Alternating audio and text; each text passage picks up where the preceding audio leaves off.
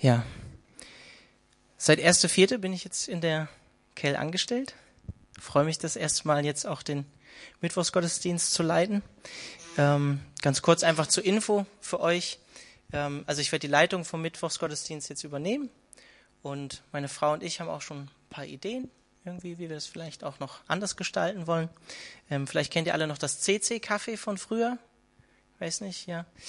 Ähm, eventuell gibt es vielleicht auch bald wieder die Möglichkeit, das sogar in unseren ehemaligen eigenen Räumen wieder zu machen. Und ja, wir würden uns freuen, ähm, wenn wir das wieder einführen können, weil wir haben das Gefühl, meine Frau und ich, einfach, dass es gut wäre, einfach auch so ein bisschen die Gemeinschaft wieder zu fördern. Nicht, dass man in den Gottesdienst mittwochs kommt oder in die Bibelstunde, wie auch immer man es bezeichnen mag, und danach einfach gleich wieder weg ist, sondern wir wollen einfach ein bisschen mehr Gemeinschaft fördern. Der Sam hat hinten Bibeln. Braucht jemand noch Bibeln? Sonst ist der Text auch vorne. Dann später gleich. Sind nur drei Verse heute, von daher könnt ihr entspannt sein, ja? Ähm, genau. Meine Frau wird mich auch hoffentlich unterstützen. Ich bin auf jeden Fall sie am Bearbeiten. Sie ist jetzt gerade im sechsten Monat schwanger, von daher weiß ich nicht, wie viel Kraft sie so mitbringt, aber ich versuche sie auf jeden Fall zu gewinnen für uns, für den Mittwochsgottesdienst. Ich glaube, sie ist dabei. Sie schüttelt den Kopf. Ja, sie ist dabei. Ich weiß nicht, vielleicht, ähm, wenn ihr aus der Calvary kommt, kennt ihr vielleicht auch so eine Art Afterglow, ähm, so eine Anbetungszeit. Ähm, war einfach auch so letztens am, am Sonntag, als der Daniel Gruber so ein bisschen über Anbetung und die Rolle von Anbetung in der Gemeinde gesprochen hat, kam mir einfach auch nochmal so aufs Herz. Ähm, ja, ich komme eigentlich aus der Calvary Chapel und dort ist es eigentlich Standard, dass man auch ähm, zusammen einfach mal einen Abend hat, wo man nur anbetet, ähm, Abendmahl nimmt, Gott sucht. Sowas wünsche ich mir auch für den Mittwochsgottesdienst, dass wir einfach ähm, vielleicht einfach auch wieder einfach uns Zeit nehmen, Gott zu suchen, Gott zu begegnen. Ich wünsche mir auch, dass wir ähm, das Lobpreisteam vielleicht einfach ähm, ausbauen können, dass mehr Mitarbeiter dazukommen. Das heißt, wenn du dich berufen fühlst, Lobpreis zu machen, würde ich mich freuen. Wenn du dich bei mir meldest oder bei den Leitern vom Lobpreis, würde mich freuen, wenn mehr Leute dazukommen. Ich glaube, ihr hattet jetzt auch Schwierigkeiten, sogar die Band so zu besetzen oder gab ein paar Komplikationen, gell?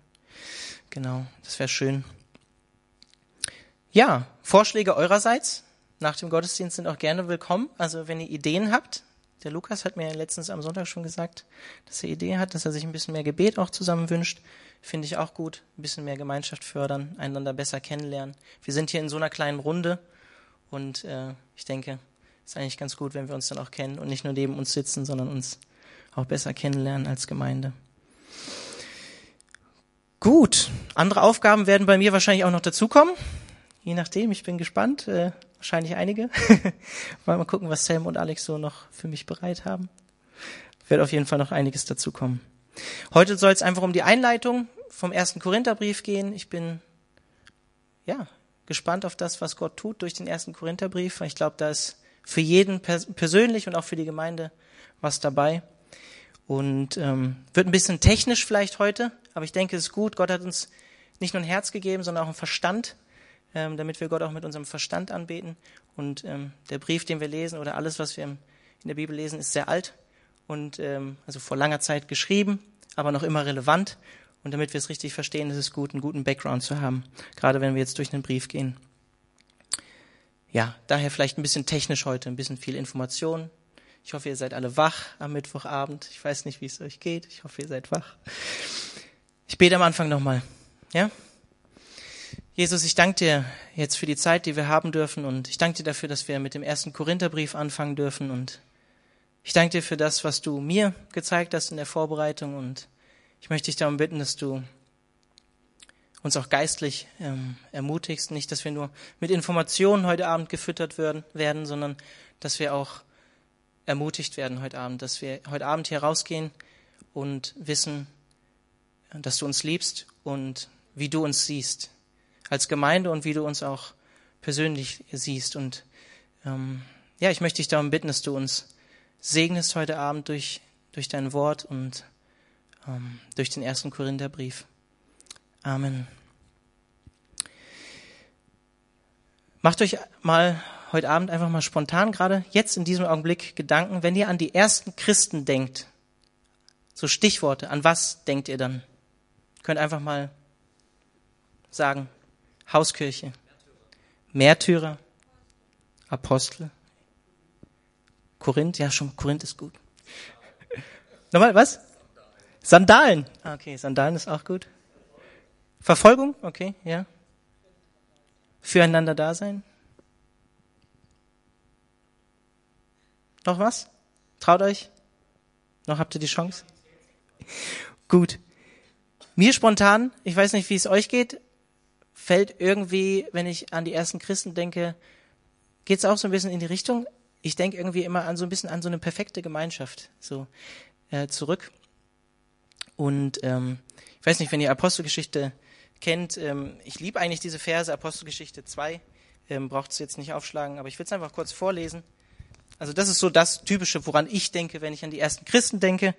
Was das Leben der ersten Christen prägte, waren die Lehre, in der die Apostel sie unterwiesen, ihr Zusammenhalt in gegenseitiger Liebe, Hilfsbereitschaft, das Mahl des Herrn und das Gebet.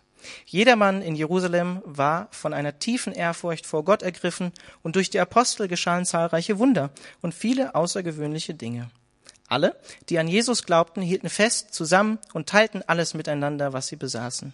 Sie verkauften sogar Grundstücke und sonstigen Besitz und verteilten den Erlös entsprechend den jeweiligen Bedürfnissen an alle, die in Not waren. Einmütig und mit großer Treue kamen sie Tag für Tag im Tempel zusammen. Außerdem trafen sie sich täglich in ihren Häusern, um miteinander zu essen und das Mahl des Herrn zu feiern. Und ihre Zusammenkünfte waren von überschwänglicher Freude und aufrichtiger Herzlichkeit geprägt. Sie priesen Gott bei allem, was sie taten und standen beim ganzen Volk in hohem Ansehen. Und jeden Tag rettete der Herr weitere Menschen, sodass die Gemeinde immer größer wurde. Das ist so das Klassische, woran ich irgendwie oft denke, wenn ich an die ersten äh, Christen denken muss. Wir denken oft, so, die ersten Christen haben in völliger Harmonie und in völliger Einheit, in perfekter Gemeinschaft miteinander gelebt, so das ähnlich so, wie wir es gerade gelesen haben.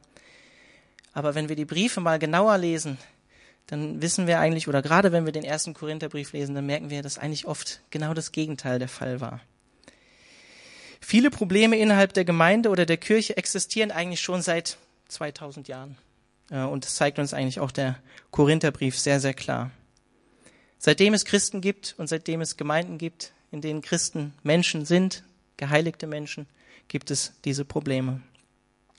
Und die Gemeinde in Korinth hatte einige solcher Probleme, von denen ich jetzt mal kurz vier rausgreife. Spaltung und Parteiung innerhalb der Gemeinde, krasse sexuelle Unmoral, ein falsches Verständnis von Geistesgaben und sogar Leugnung der leiblichen Auferstehung, jetzt wo wir gerade Ostern gefeiert haben, von Jesus Christus. Also der Glaube, dass Jesus Christus gar nicht wirklich auferstanden ist, sondern nur geistlich vielleicht oder vielleicht auch gar nicht. Der erste Korintherbrief zeigt uns, dass unser Denken über die ersten Christen eigentlich eine Illusion ist. So ist es mir eigentlich in der Vorbereitung auch deutlich geworden, als ich mich mit dem Korintherbrief beschäftigt habe. Er zeigt uns aber auch, wie wir als Christen, und das ist mir wichtig, dass wir das für den Korintherbrief verstehen, wie wir als Christen in einer gottfernen Gesellschaft und Kultur richtig leben können, wie wir ein heiliges Leben in einer Umgebung führen können, die vielleicht nicht unbedingt gerade christlich ist, sondern eher verdreht und anders. Aber in der die Botschaft immer gleich ist, in der das Evangelium immer gleich bleibt seit 2000 Jahren. Und der Brief ist für mich und für uns einfach auch eine Warnung, uns eben nicht uns an den Strömungen und Einflüssen, die uns umgeben, ähm, festzuhalten oder anzupassen, sondern eben an den Werten vom Evangelium und dem christlichen Glauben. Ich fange mal mit den ersten drei Versen heute an. Wenn ihr die NGÜ dabei habt, könnt ihr gerne aufschlagen. Ähm, ich lese es einfach mal vor. 1. Korinther 1, ab Vers 1 bis Vers 3. Paulus, Apostel Jesu Christi, von Gott selbst berufen und beauftragt an die Gemeinde Gottes in Korinth. Zusammen mit dem Bruder Sostenes grüße ich euch, die ihr durch Jesus Christus Gottes Eigentum geworden seid. Gott hat euch berufen und ihr gehört zu seinem heiligen Volk, genauso wie an jedem anderen Ort alle dazu gehören, die den Namen Jesu Christi im Gebet anrufen, den Namen ihres und unseres Herrn. Ich wünsche euch Gnade und Frieden von Gott, unserem Vater und von Jesus Christus, unserem Herrn. Wir lesen in der Gründ, äh, von der Gründung der Gemeinde in der Apostelgeschichte 18. Für irgendjemanden, der es interessiert, der ähm, da einfach zu Hause einfach auch selber mal nachlesen will. Apostelgeschichte 18 berichtet auch von der Gründung der Gemeinde in Korinth. Und zwar auf der zweiten Missionsreise vom Apostel Paulus. Ähm, vielleicht können wir kurz mal die Grafik einblenden. Genau. Das war ungefähr 50 nach Christus. Korinth seht ihr in der Mitte links, also in, zwischen der Meerenge. Ähm, diese ganze Region, ähm, da wo ihr das Wort Korinth drin seht, war damals Achaia, die ganze, das war eine römische Provinz. Und Athen liegt genau an so einer Überbrückung Richtung dem Festland ähm, von Athen, also Richtung dem Festland vom anderen Teil von Griechen, heutigen Griechenland. Genau. Und da hat Paulus die Gemeinde gegründet. Ich weiß nicht, vielleicht kennt ihr auch noch äh, Aquila und Pris, äh, Priscilla, ähm, vielleicht die auch Zeltmacher waren, die Paulus in der Zeit dort auch kennengelernt hat, werden auch am Ende vom Brief wieder erwähnt. Also alles sehr harmonisch. Bei Paulus war es so, dass er jeden Samstag, also am Sabbat, ähm, gepredigt hat während der Gründung äh, in Korinth ähm, zu Juden und zu Griechen in der Synagoge, wie er es meistens getan hat, weil er da einfach einen Anknüpfungspunkt natürlich schon hatte zu den Juden, um ihnen zu bezeugen, dass Jesus der Messias war und dass sie nicht mehr auf den Messias warten müssen. Und es ist interessant, wir denken oft irgendwie, Paulus ähm, hat so seinen Dienst irgendwie alleine ausgeführt, aber ähm, ich finde es immer wieder bezeichnend, wie einzelne Namen erwähnt werden und Paulus unterstützen. Silas und Timotheus kommen zur Unterstützung und ähm, helfen Paulus dabei, damit er seine ganze Zeit der Verkündigung widmen konnte. Vorher hat er noch mit Zeltmachen sein eigenes Geld verdient in der Mission. Und so konnte er seine ganze Zeit dem Predigen widmen. Und es ist so, dass die Juden, wie häufig, wenn wir in der Apostelgeschichte sind, äh, wieder die Botschaft vom Evangelium und von Jesus Christus ablehnen und äh, Paulus anfeinden, beschimpfen, so er sich bei seiner Verkündigung ganz auf die Nichtjuden oder die Heiden, die Nichtchristen der damaligen Zeit sozusagen, äh, auf die zuwendet. Und in der Folge kommt trotzdem ein Jude zum Glauben, das ist ganz witzig, der Synagogenvorsteher Crispus, und es wird berichtet, sein ganzes Haus kommt auch noch zum Glauben. Und viele heidnische Korinther bekehren sich und lassen sich taufen. Und Gott begegnet Paulus während der Gründung ähm, von dieser Gemeinde in einer Vision, teilt ihm mit, dass er keine Angst haben braucht vor den Anfeindungen der Juden ähm, und er frei das Evangelium verkündigen soll und Gott mit ihm sein wird. Und dann gibt er ihm diese tolle Verheißung, wie ich finde, ähm, denn mir gehört ein großes Volk in dieser Stadt. Satz werde ich später nochmal aufgreifen denn mir gehört ein großes Volk in dieser Stadt. Und ich denke, für Paulus war das eine erstaunliche Prophetie, wenn man die Umstände und die Lebensweise, die in Korinth existiert haben, betrachtet, komme ich später noch zu. Paulus hatte eine intensive und längere Zeit in Korinth. Er blieb dort für mindestens anderthalb Jahre, wahrscheinlich noch länger und predigte das Evangelium. Wahrscheinlich war Paulus sogar ein zweites Mal dort, vielleicht auch ein drittes, viertes Mal, von dem ist uns aber nicht berichtet, aber es gab sehr viel Briefverkehr. Ähm, und zwar in Apostelgeschichte 20, wenn es euch interessiert. Für circa drei Monate war er da auch im griechischen Raum unterwegs, wahrscheinlich dann auch in Korinth. Und von dort hat er auch den Römerbrief geschrieben. Später kommen, das ist auch wichtig für den Verlauf von dem Brief, ich weiß, es sind viele Informationen, aber es ist wichtig. Später kommen durch den Dienst des Apollos auch viele Juden, also Apollos ein anderer Evangelist, der dann in Korinth tätig war, viele Juden zum Glauben an den Messias, auch Apollos und relativ am Anfang und am Ende wird Apollos auch im ersten Korintherbrief erwähnt. Erste Korintherbrief wurde circa 54, 55 nach Christus in Ephesus von Paulus geschrieben. Ähm, 1. Äh, Korinther 16, 8 steht, dass Paulus den Brief, also könnt ihr auch nachlesen, in Ephesus geschrieben hat. Also nur ein paar Jahre, nachdem die Gemeinde eigentlich gegründet wurde. Drei, vier Jahre später. Und einfach für eure für Informationen, wenn ihr irgendwie so Facts braucht, äh, interessanter äh, historischer Fakt. Gallio in Apostelgeschichte 1812 erwähnt, war der Prokonsul von äh, Achaia, der 51, 52 nach Christus von Korinth aus regiert hat über die Provinz Achaia. Äh, von dem gibt es eine Inschrift, ist, ein, ist äh, gefunden worden, die ihn belegt. Und ähm, ja, ist äh, eine ganz interessante Begebenheit, in der dieser Gallio äh, quasi erwähnt wird in der Apostelgeschichte. Ähm, also anderthalb Jahre sind quasi vergangen vom Dienst des Paulus. Die Juden werden unzufriedener, feinden Paulus immer mehr an, schleppen ihn, wie so häufig, wie wir es häufig in der Apostelgeschichte lesen, ähm, vor den Prokonsul in diesem Fall und wollen Paulus beschuldigen, anklagen, dass er falsche Lehren verbreitet. Und Gallio sagt, was habe ich denn damit zu tun? Ich bin kein Jude, regelt das mal unter euch. Und in diesem Zusammenhang entsteht eine Art Judenfeindlichkeit, kann man vielleicht so beschreiben.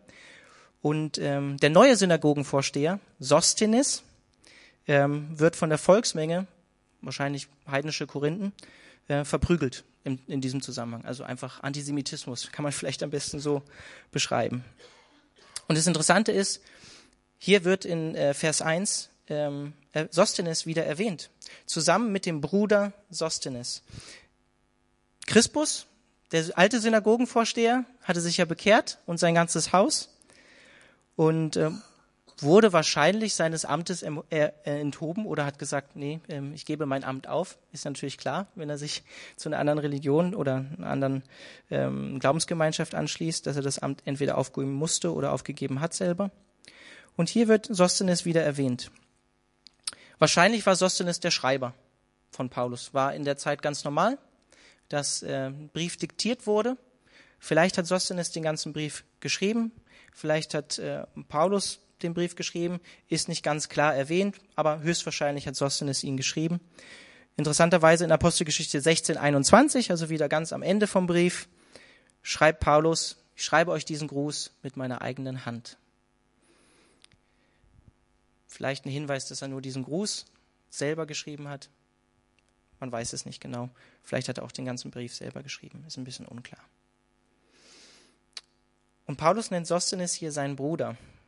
Und wahrscheinlich kam Sostenes, der zweite Synagogenvorsteher, ebenso zum Glauben, sodass die Juden in Korinth äh, wieder einen Vorsteher quasi an die Christen verloren hatten. Und ich weiß nicht, wie firm ihr seid mit Bibelkunde oder so dem Hintergrund von Briefen. Und ich will es einfach erwähnen, einfach ähm, weil man es eigentlich wissen sollte, wissen muss, weil es gut ist, das zu wissen. Der erste Korintherbrief ist eigentlich gar nicht der erste Korintherbrief. Das hört sich jetzt vielleicht komisch an. Ich sage es auch ein bisschen provokativ. Aber in 1. Korinther 5,9, ich lese es mal kurz vor, schreibt Paulus davon, in meinem früheren Brief habe ich euch vor dem Umgang mit Menschen gewarnt, die ein unmoralisches Leben führen. Dieser frühere Brief ist uns leider nicht überliefert. Es gibt Briefe, die nicht den Weg in den neutestamentlichen Kanon gefunden haben. Warum auch immer. Gott weiß es. Vielleicht war Paulus, wenn wir den Hintergrund vom ersten Korintherbrief noch gleich sehen, so in Rage, dass er nicht im Heiligen Geist den Brief geschrieben hat und ziemlich fleischlich drauf war. Ich weiß es nicht. Ich könnte es mir vorstellen, ja. Ich musste auf jeden Fall bisschen schmunzeln, äh, als mir dieser Gedanke kam. Ja, interessanter Fakt. Nicht alles, was Paulus geschrieben hat, nicht jede Einkaufsliste, die Paulus geschrieben hat oder ein anderer Apostel hat den Weg ins Neue Testament gefunden, auch wenn ein Brief wahrscheinlich dann schon äh, gehaltvoll war. Könnte man sich überlegen, wenn wir den noch finden sollen, ob der zum Neuen Testamentlichen Kanon wieder dazugehört oder nicht? Ich sag's mal provokativ. Vielleicht, vielleicht nicht. Ich nehme mal an, wir finden ihn nicht mehr, aber kann ja sein. Wer weiß. Also, Brief von Paulus geschrieben. Paulus bezeichnet sich als ein von Gott berufener Apostel Jesu Christi. Und wenn ihr den Brief vorher gelesen habt, so wie Sam empfohlen hatte, gell? Ja, hattest du empfohlen. ich glaube, als du über äh, Matthäus 28 gepredigt hast, ja, genau. Äh, wenn ihr den vorher gelesen habt, ist euch bestimmt aufgefallen, dass die Korinther ein krasses Autoritätsproblem hatten. Also sie hatten ein krasses Problem, Paulus als Apostel anzuerkennen, obwohl er die Gemeinde gegründet hat. Und dennoch macht Paulus deutlich, so wie ihr berufene Heilige seid, bin ich berufener Apostel. Und macht damit eigentlich schon mal klar, woher seine Autorität kommt und dass er Autorität hat. Paulus macht deutlich, dass er von keinem Menschen in sein Amt gesetzt wurde, sondern von Gott selbst. Nicht von anderen Aposteln, sondern von Gott selbst. Und er beginnt schon hier eigentlich den Korinthern klarzumachen, mein, meine Autorität kommt von Gott selbst, egal wie ihr über mich denkt. Das ist wichtig, wenn wir später in den Brief weiter vorangehen. Was ist ein Apostel? Ideen? Traut sich jemand? Apostel, die ersten Christen? Augenzeugen? Ja, das ist schon, also von der Wortbedeutung heißt es einfach Bote, Gesandter, erstmal grundsätzlich, ja. Ähm, der Gedanke, ähm, Augenzeugen finde ich auch schon mal gut. Finde ich auch gut, ja. Zwölf Apostel, das kommt vielleicht gleich immer in den Kopf, wenn man an Apostel denkt. Also vom griechischen Apostolos abgesandter Bote, in diesem Fall für Jesus Christus, Bote für Jesus Christus, wie er sagt, Apostel Jesu Christi. Bezeichnet im NT ganz überwiegend eine Gruppe besonders hochgeschätzter Gläubiger, denen eine bestimmte Tätigkeit obliegt. Darüber hinaus benennt das Wort die Verkündiger des Evangeliums zunächst ohne Beschränkung. Vielleicht denkt ihr zunächst immer erstmal an die zwölf Apostel, das ist auch in gewisser Weise richtig, denn die waren Augenzeugen und hatten, werden auch die zwölf genannt. Ja, ganz wichtig. Und als einer ausscheidet, nämlich Judas, wird jemand nachgewählt von den anderen Aposteln, auch ganz wichtig zu wissen. Aber, und das möchte ich einfach nochmal sagen, Apostel werden auch andere Christen im Neuen Testament genannt. Einfach ähm, nur, dass, dass ihr das wisst für den Hintergrund. Und Paulus selbst war kein Augenzeuge, aber in gewisser Weise zählt er sich, sage ich mal, als geringster, ja, mit zu den Zwölfen, aber berufen von Jesus Christus selbst, quasi als 13. Apostel. Und die zwölf Apostel sind natürlich nochmal, muss man wirklich separat sehen. Das waren zwölf Männer, die wirklich Jesus ausgewählt hat, die seine Augenzeugen waren und die wirklich auch, ich sag mal, das Fundament der christlichen Gemeinde waren. Paulus, Apostel Jesu Christi, von Gott selbst berufen und beauftragt an die Gemeinde Gottes in Korinth. Gemeinde Gottes in der Stadt Korinth. Einfach jetzt ein paar Backgrounds wissen für euch. Korinth war wirtschaftlicher Dreh-, Dreh und Angelpunkt eigentlich für Ost- und Westhandel im Römischen Reich. Also wirklich wichtig. Hatte zwei Häfen. Ähm, wenn ihr die Karte vorhin noch in Erinnerung habt, ne? also Römisches Reich kennt ihr ja vielleicht noch. Es geht noch wesentlich weiter bis Richtung Spanien und auch ähm, Nordafrika. Und kann man sich ganz gut vorstellen, dass vom Westen her und vom Osten ähm, Korinth ein wichtiger Dreh- und Angelpunkt war. Und natürlich auch in der Re Region Achaia beziehungsweise heutiges Griechenland, dann auch zwischen Nord und Süd. 146 vor Christus, durch Rom eigentlich zerstört, ähm, war vorher sehr, sehr reich, sehr, sehr reiche Stadt. Und circa 50 vor Christus durch Julius Caesar, den kennt ihr bestimmt alle, neu gegründet und wieder schnell zu viel Wohlstand gekommen. Handel, Finanzen und Handwerk waren so das Wichtigste in Korinth. Und äh, Gordon Fee, das ist ein Neutestamentler, sagt bezeichnend oder fasst eigentlich so das neue Korinth zusammen, dass man es eigentlich vergleichen kann mit einer heutigen Großstadt. Wie eigentlich, wenn man es aus einer damaligen Perspektive betrachtet und auf heute überträgt, wie New York, Las Vegas oder Los Angeles. Also eine Stadt mit Bedeutung. Bevölkerung war gemischt. Wir haben ja schon, ich habe ja schon von Juden und Heidenchristen äh, gesprochen. Und ähm, nach Strabo ähm, gab es viele Freigelassene des Römischen Reiches, die dort wieder dann die Stadt neu gegründet haben und die vom gesellschaftlichen Status her, und das ist auch wichtig zu wissen, weil ähm, dem werden wir dann später auch noch ähm, im, in den ersten Kapiteln begegnen, ähm, standen diese Freigelassenen, die die Stadt mit neu gegründet haben, nur knapp von ihrem Status her über Sklaven von dem, wie sie gesellschaftlich gesehen wurden. Mehrzahl der Gemeindemitglieder in Korinth waren Nichtjuden oder Heiden mit einem griechisch-hellenistischen Hintergrund. Und Korinth war bekannt für ihr, für ihr Streben nach Vergnügen und Wohlstand. Party, Alkohol, freie Sexualität. Heute würde man vielleicht sagen Sex, Drugs und Rock'n'Roll. Korinth war die Hauptstadt von Achaia, habe ich schon erwähnt senatorische Hauptstadt. Gallio hatte dort seinen Sitz und nach Athen eigentlich eine der wichtigsten Städte in der ganzen Region. Bekannt auch für athletische Spiele. Ihr kennt alle vielleicht die Olympischen Spiele. Gibt's noch heute. Ähm, Korinth hatte eigene Spiele. die isthmischen Spiele. Und wenn ihr äh, euch an Korinther 9 erinnert, irgendwie, wo Paulus von einem Wettkampf und so spricht, dann bekommt das andere nochmal einen ganz anderen Hintergrund, wenn man weiß, Korinth hatte eigene Spiele. Es gab in Korinth eine Vielzahl von Mysterienkulten und Tempeln. Ich nenne jetzt mal ein paar. Es gab Tempel von Athena, Apollos, Poseidon, Hermes, Isis oder Serapis. Aber am wichtigsten war die Anbetung von Aphrodite. Aphrodite vielleicht auch schon mal gehört. Göttin der Schönheit, Liebe und sinnlichen Begierde. Passt also zu Korinth, ja. Äh, bei den Römern die Venus später.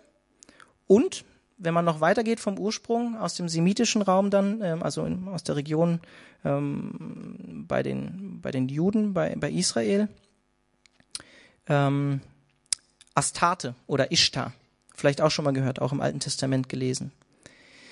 Und dieser Tempel der Aphrodite, zumindest im alten Korinth, bevor es zerstört wurde, ähm, jetzt festhalten, hatte wohl nach ähm, einem griechischen Geschichtsschreiber mehr als tausend Tempelprostituierte. Mehr als tausend. Und das ist eine Praxis, die wir auch im Alten Testament manchmal lesen. Das ist auch in der Region oder in dem Umfeld von Israel so gemacht wurde. Und äh, Israel war das ganz klar nach 5. Mose 23 verboten, sowas zu tun. Nicht mal das Geld von Tempelprostituierten sollte in Gottes Heiligtum irgendwas damit zu tun haben. Und es gibt mehrere antike Schreiber, die von Tempelprostitution im alten Griechenland berichten. Das ist definitiv belegt. Und das Krasse ist, dass dabei quasi die Priester, nach unserem Verständnis, die was Heiliges ausüben sollten, quasi wie Zuhälter fungiert haben. Also ziemlich, ziemlich finster. Ziemlich krass.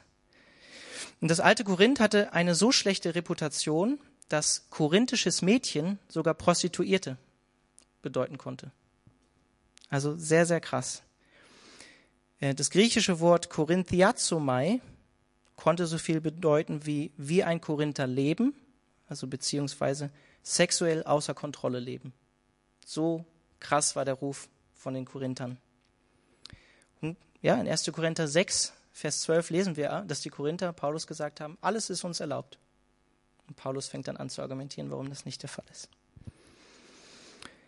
Es gibt in Korinth, im alten Korinth zumindest, vor der Zerstörung, Bilder von menschlichen Genitalien, ähm, die dem Gott Asklepios, ähm, dem Gott der Heilung, dargebracht wurden, in der Hoffnung, von Geschlechtskrankheiten geheilt zu werden. Auch bezeichnend. Aelian, ein antiker Schreiber, berichtet, dass Korinther bei Theaterstücken fast grundsätzlich betrunken dargestellt wurden. Auch krass. Und wenn wir den ersten Korintherbrief lesen, lesen wir in 1. Korinther 11 und jetzt festhalten, dass die Korinther teilweise besoffen beim Abendmahl waren. Ziemlich krass. Von diesem Hintergrund, Hintergrund her ist es für mich und für euch wahrscheinlich auch umso erstaunlicher und faszinierender, dass Gott Paulus während der Gründung der Gemeinde in Korinth die Verheißung von Gott bekommt, hey Paulus, ich habe ein großes Volk in dieser Stadt. Wo Paulus vielleicht die ganzen Götterstatuen und alles sieht und denkt, huh, was kannst du hier tun, Jesus? Was kannst du hier tun? Was kann ich hier tun? Und mitten in dieser Stadt ist die Gemeinde Gottes. Die Gemeinde Gottes in Korinth darf dort Salz und Licht sein. Und was bei den Korinthern, wie wir leider später noch mehr und mehr sehen werden, leider etwas schief ging, Salz und Licht zu sein dort, wo sie waren. Das gesellschaftliche Umfeld hatte mehr prägenden Einfluss auf die Christen in Korinth als die Christen in Korinth auf ihr gesellschaftliches Umfeld.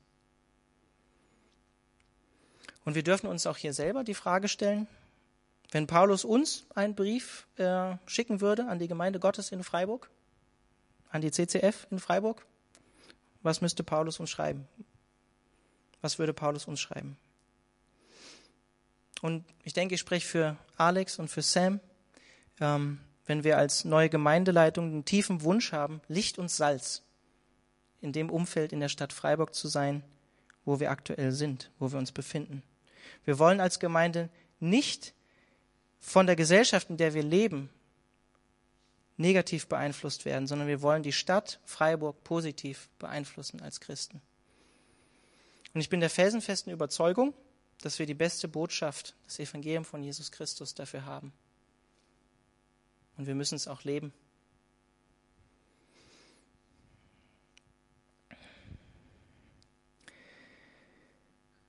Paulus schreibt, die ihr durch Jesus Christus Gottes Eigentum geworden seid. Gott hat euch berufen und ihr gehört zu seinem heiligen Volk, genauso wie an jedem anderen Ort alle dazugehören, die den Namen Jesu Christi im Gebet anrufen, den Namen ihres und unseres Herrn. Ich persönlich liebe die NGÜ-Übersetzung. Ich bin ein großer Fan von der NGÜ.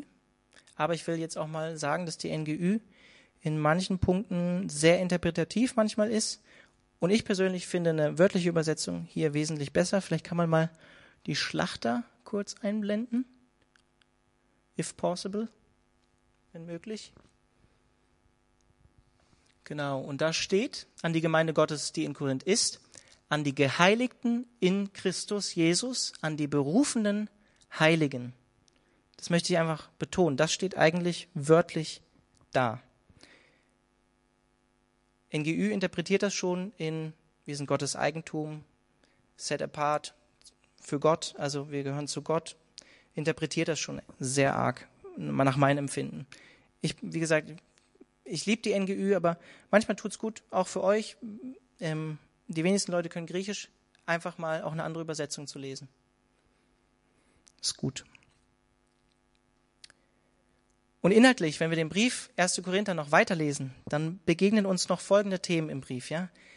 Rivalisierende Gruppen in der Gemeinde, sexuelle, sittliche Missstände, Unsicherheiten in Bezug auf Ehe, Unsicherheiten in Bezug auf das Verhalten und Leben als Christ in der Gesellschaft, unwürdige Zustände beim Abendmahl, ich habe schon gesagt, betrunken oder hungernd auch beim Abendmahl. Manche haben sich im Bauch vollgeschlagen, manche hatten dann nichts mehr zu essen, weil früher war das Abendmahl eher was, was man gemeinschaftlich auch einen Mahl zu sich genommen hat. Überbetonung von geistlichen Gaben, Überheblichkeit, Selbstgefälligkeit und Egoismus, Autoritätsprobleme, Leugnung von der Auferstehung von Jesus aus den Toten. Und wie erstaunlich, und deswegen war es mir gerade so wichtig, das nochmal darauf hinzuweisen, was wörtlich dort steht, wie erstaunlich ist es bitte, dass Paulus die Gläubigen in Korinth dennoch so betont als berufene Heilige. Berufene Heilige. Als geheiligt bezeichnet. Ich finde das, ich finde das krass. Wenn man den Inhalt des Briefes und die allgemeine Sittenlosigkeit, von der ich schon erzählt habe in Korinth, betrachtet, können wir nur staunen, auch wenn das Leben von den korinthischen Christen überhaupt nicht mit dem übereingestimmt hat, was Paulus hier über sie sagt. Geheiligte, Heilige, berufene Heilige. Gott beruft Sünder, ja. Amen. Was ist das für eine Ermutigung für uns? Ich finde das wahnsinnig ermutigend. Gott nennt dich und mich heilig. Und ich weiß nicht, wie es dir geht. Ich habe meine Schwachpunkte in meinem Leben. Ich habe krasse Schwachpunkte in meinem Leben. Meine Frau geht jetzt schon weg, weil sie Angst hat. Ich erzähle über meine Schwachpunkte. Nein, macht sie nicht. Aber ähm, und ich kann mich damit auch identifizieren. Und Gott nennt mich trotz meiner Fehler und Schwächen trotzdem heilig. Warum? Durch Jesus Christus. Nur durch ihn. Durch nichts anderes. Nur durch Jesus Christus.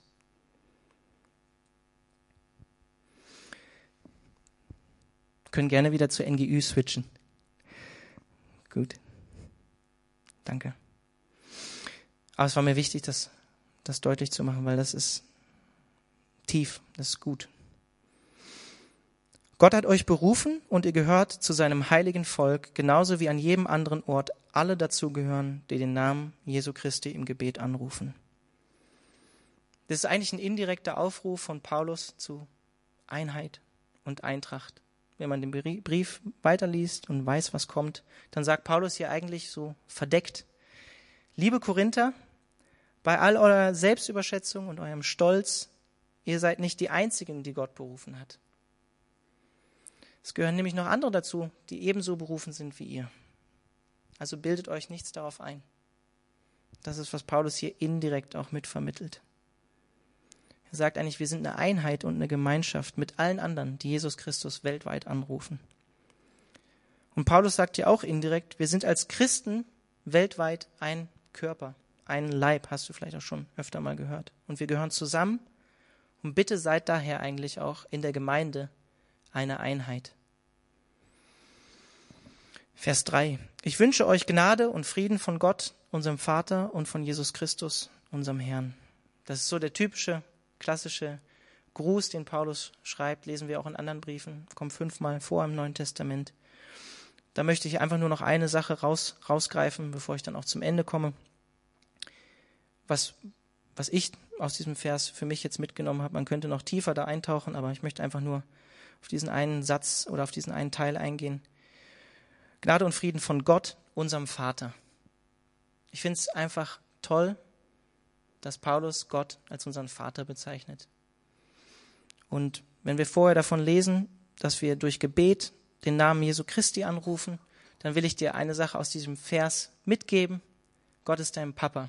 Ich weiß nicht, wie, was du für ein Bild durch deine Erziehung oder ähm, durch deine Sozialisation von deinem Vater hast. Ähm, wir haben irdische Väter, die fehlbar sind. Ich selbst bin ein Scheidungskind. Ähm, aber wir haben einen perfekten Papa im Himmel, der heilig ist, der gut ist, der liebevoll ist, der gerecht ist. Und wenn du Gott begegnen willst, Gott zu Gott beten willst, kann ich dir den der beste Tipp, den ich dir geben kann, ist Gott ist dein Papa. Nimm das mit für Gebet und Beziehung bauen zu Gott. Gott ist dein Papa, dein Daddy. Ich sage jetzt mal bewusst nicht Vater, sondern dein Daddy, dein Papa. Ja. Es waren jetzt viele Informationen, aber ich denke, es ist wichtig, um den Brief gut zu verstehen und hoffe, ihr konntet für euch was mitnehmen. Ich würde am Ende noch beten. Lobpreisteam kann gerne schon mal hochkommen.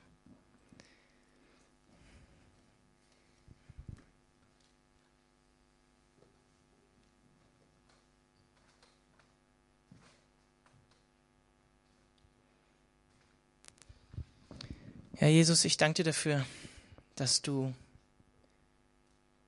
uns heilig nennst, weil du heilig bist. Und ich danke dir dafür, dass wir dich Vater nennen dürfen, dass du unser Vater bist. Und dass wir heilig sind durch Jesus Christus. Und wenn wir eine Sache heute Abend mitnehmen, möchte ich dich darum bitten, dass du alles, was ich an Informationen gegeben habe, wegfallen lässt und uns einfach nur ins, ins Herz sinken lässt, dass ähm, wir dazu berufen sind, heilig zu sein, aber auch in unserer Schwachheit bist du derjenige, der uns Heiligkeit zuspricht, weil wir sind nur durch dich, nur durch Jesus Christus sind wir heilig. Und vielleicht zeigt es uns heute Abend auch, dass wir berufen sind, dazu heilig zu sein, aber nicht heilig leben. Und ja, in diesem Raum sind bestimmt ein, zwei Leute, die an Punkten stehen mit gewissen Dingen, wenn sie sich Christen nennen, wo sie wissen, da bin ich überhaupt nicht heilig. Da bin ich überhaupt nicht heilig. Und ich möchte dich darum bitten, dass du da deine Hand drauf legst, liebevoll deine Hand drauf legst, Jesus, und ähm, das einfach offenlegst, wo, wo Unheiligkeit ist, wo Unreinheit ist weil du es wegnehmen möchtest, weil du uns gesund machen möchtest, geistlich. Ja, Jesus, ich danke dir für diesen Abend und möchte dich darum bitten, dass du jetzt einfach noch die restliche Woche segnest, ähm, wenn wir wieder in diese Welt gehen, in der wir mit viel Unheiligkeit konfrontiert werden.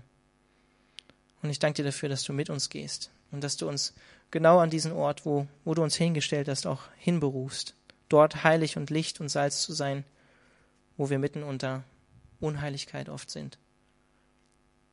Amen.